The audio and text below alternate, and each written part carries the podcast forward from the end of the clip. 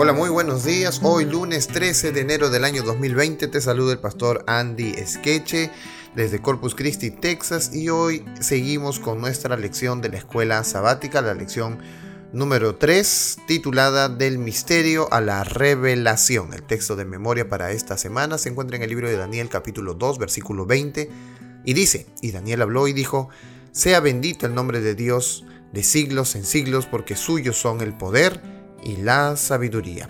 Hoy lunes 13 de enero veremos la lección que corresponde con el título de la oración, porque estamos ya estudiando el capítulo 2 del libro de Daniel.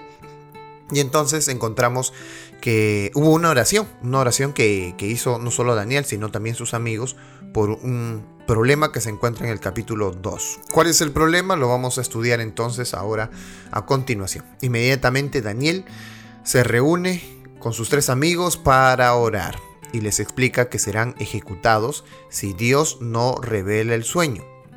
Cuando enfrentamos un grande problema, también debemos reconocer que nuestro Dios es lo suficientemente grande como para resolver incluso los desafíos más difíciles. Así que ellos lo primero que hicieron frente a una crisis fue acercarse a Dios. ¿Será lo mismo con nosotros cuando tenemos crisis? Eh, terribles como con los hijos, con la familia, con el trabajo, con algún tipo de dificultad o problema, ¿será nuestro primer refugio Dios? ¿Iremos nosotros a la oración? Bueno, vamos a leer el libro de Daniel en el capítulo 2 desde el verso 17 al verso 23. Y dice así, luego se fue Daniel a su casa e hizo saber lo que había a Ananías, Misael y Azarías, sus compañeros, para que pidiesen misericordias del Dios del cielo sobre este misterio, a fin de que Daniel y sus compañeros no pereciesen con los otros sabios de Babilonia.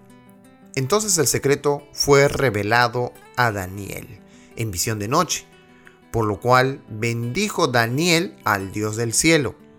Y Daniel habló y dijo, sea bendito el nombre de Dios de siglos en siglos, porque suyos son el poder y la sabiduría él muda los tiempos y las edades, quita reyes y pone reyes.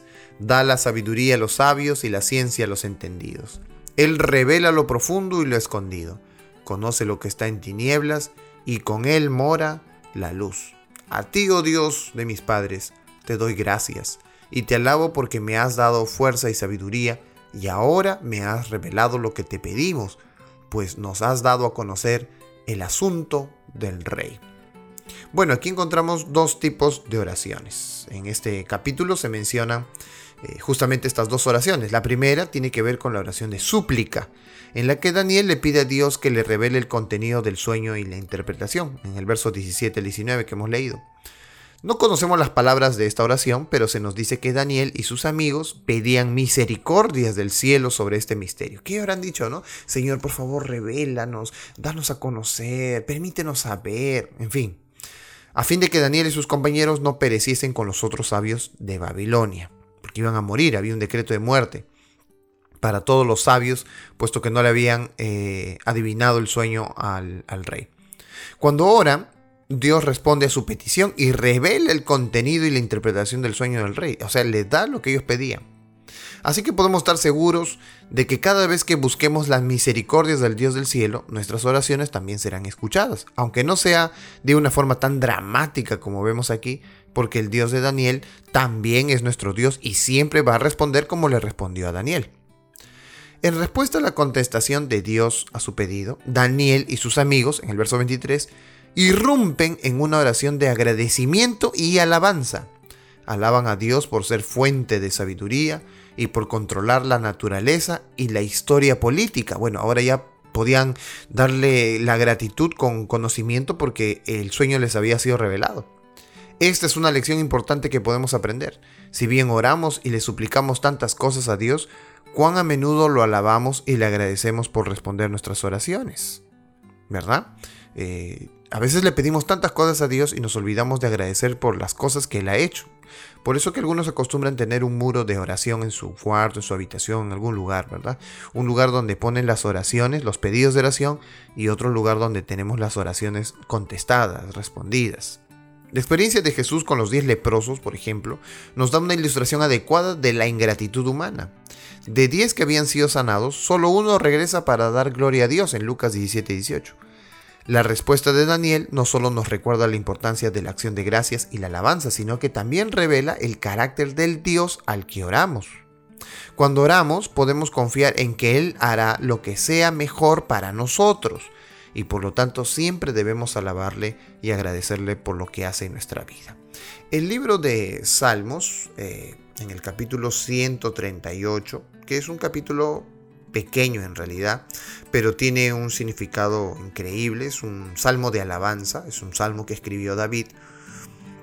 Es un salmo que nosotros podríamos traer ahora como, como reflexión de este día, ¿verdad? Déjenme leerles. Te alabaré con todo mi corazón delante de los dioses, te cantaré salmos.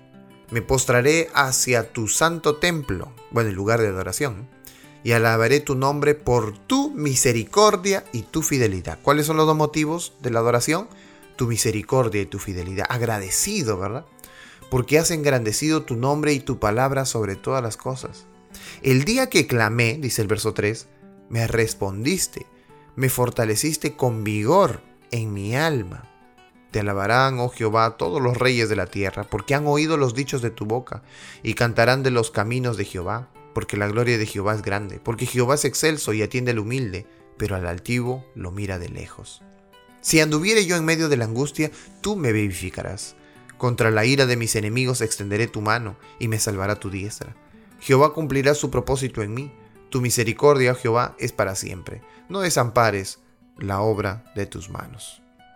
¿Qué, podemos extraer de esta oración de acción de gracias que pueda ayudarnos a aprender a estar agradecidos siempre con Dios, independientemente de las circunstancias que nos rodeen? Bueno, podemos encontrar aquí que sea lo que pase, tendremos siempre la compañía de Dios en medio de nosotros. Así que David, eh, Daniel tuvo dos tipos de oración. Una de súplica, de pedido, y otra cuando el pedido fue hecho de gratitud. Es decir, oró para pedir, pero oró también para agradecer. Por otro lado, tenemos a Dios que siempre está dispuesto a atender a sus hijos un Dios dispuesto. Esto no es como cuando vamos al banco que hacemos largas colas, largas filas para ser atendidos. No, no, no. Dios siempre está dispuesto a atendernos inmediatamente. Nunca pensemos que Dios está ocupado atendiendo a otros. Eh, una vez alguien me comentó eso. No, es que yo no oro porque Dios está en otro lugar atendiendo a otras personas. Además hay otras personas que tienen problemas más graves que el mío. No, Dios siempre está detrás de cada uno de nosotros, de nuestros problemas, de las cosas más ínfimas que nosotros pensemos Dios está allí presente para ayudarnos, pero tenemos que acercarnos a Él confiadamente, sin miedo. Que Dios nos pueda bendecir en este día, que sigamos estudiando la Biblia a través de la lección de la escuela sabática.